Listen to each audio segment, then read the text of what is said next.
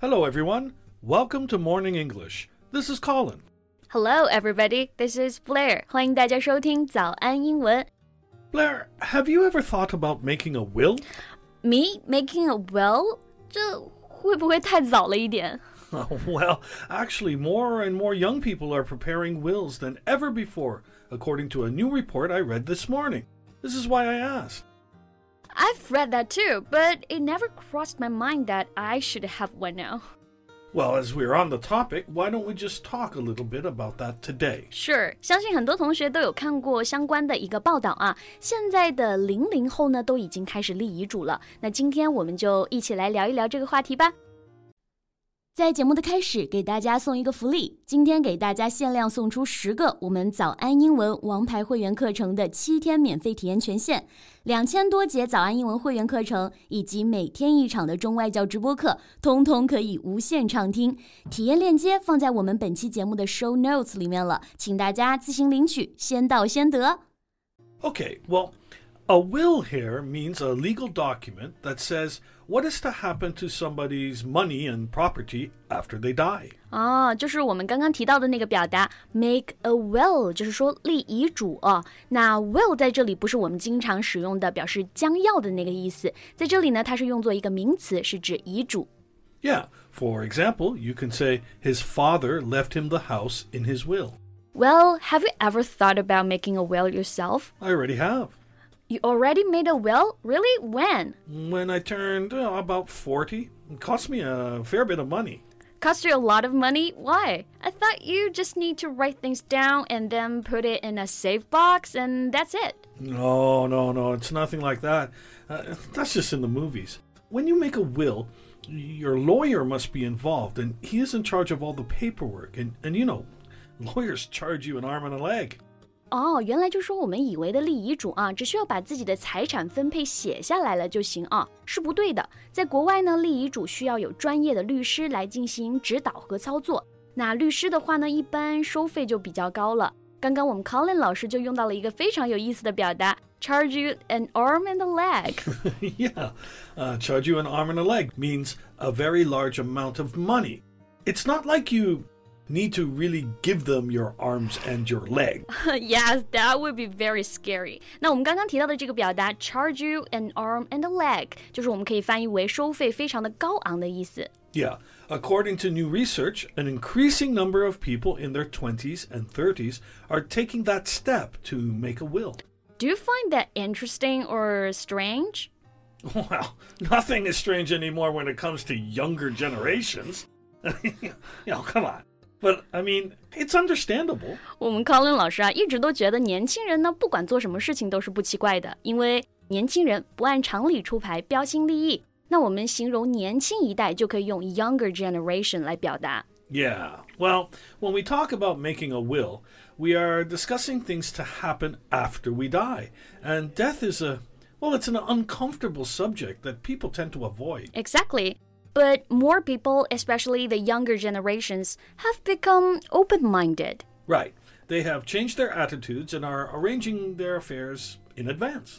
对，就是我们说啊，之所以很多的人避讳去谈及立遗嘱的这个原因呢，是因为一旦立遗嘱，一个无法避免的话题就是谈及死亡了。那很多人是不愿意谈及这个话题的 Yes, but you young people are far more open minded to this. ，right？ 但是现在的年轻人呢，好像越来越开放了啊，也不会避免谈及死亡这个话题了。所以这就是为什么越来越多的年轻人呢，会开始选择立遗嘱。那我们说的思想比较开放，就可以用 open-minded 这个词来表达。 Right. Open minded means willing to listen to, um, think about, or accept different ideas. Right. For example, you can say somebody is open minded. Yes. Well, Blair, are you afraid of talking about death?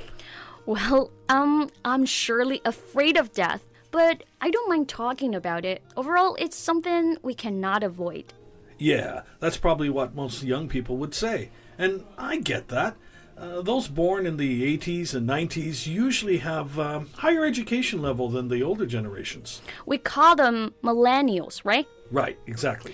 Millennials 就是我们说的千禧一代啊，在八十年代和九十年代出生的人啊，我们就可以叫做 millennials。 Yes, and they have better financial stability and a clear vision of what they want to do with their lives. Well, just some of us, not all of us. yeah, that's true. But the vast majority of them are the only child in their family and will likely receive whatever property their parents leave behind, which reinforces the significance of arranging a will. 对，就是我们说，像年轻一代的人啊，很多都是家里的独生子女，所以说在父母百年之后呢，可能会单独的继承到父母的财产，所以就加强了年轻人啊立遗嘱的这个必要性。那我们“加强”这个词可以来学习一下，reinforce this significance。Right. Reinforce here means to make a feeling, an idea, etc., stronger.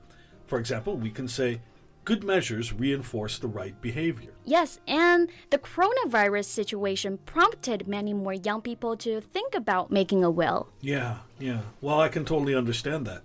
When you experience something like this, uh, you have to treat your life more seriously. 对，在经历这一次的一个疫情之后啊，更多的年轻人开始思考立遗嘱的这个事情了。 因为大家会突然发现，生命呢是如此的脆弱，生命之中呢会存在这么多的一些变故。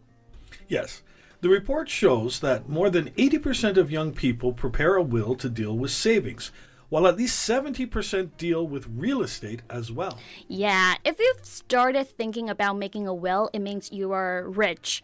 Maybe not rich, but at least you have savings and real estate. That's why I've never thought about that. but there are also people that deal with virtual assets, such as social media accounts so, hey, you do have something to give. 现在的一个遗嘱啊，除了我们常见的积蓄和房产之外呢，年轻人还会规划自己的社交账号 （social media accounts），就是我们说的社交账号啊。那用了很多年，有很多粉丝的这些账号呢，当然也可以成为遗产里面的一部分了。Right, but you know. I'm not giving anybody my social media account. me neither. These are gonna die with me. 不过啊，确实现在的年轻人呢会想要立遗嘱，不介意讨论死亡。我觉得确实是因为现在的年轻一代思想更加开放了，也更加有想法，许多事情提前计划好，也能够避免很多不必要的麻烦。OK，那我们今天的节目呢就先到这里了。So that's all for today's podcast. This is Colin. And this is Blair. Thank you very much for listening and see you next time. Bye. 今天的节目就到这里了。如果节目还听得不过瘾的话，也欢迎加入我们的早安英文会员。成为会员，您就可以无限畅听我们每天一场免费的中外教直播课，以及两千多节原创系统课程了。今天我们限量送出十个七天免费试听权限，试听链接放在我们本期节目的 show notes 里了，请大家自行领取，先到先得。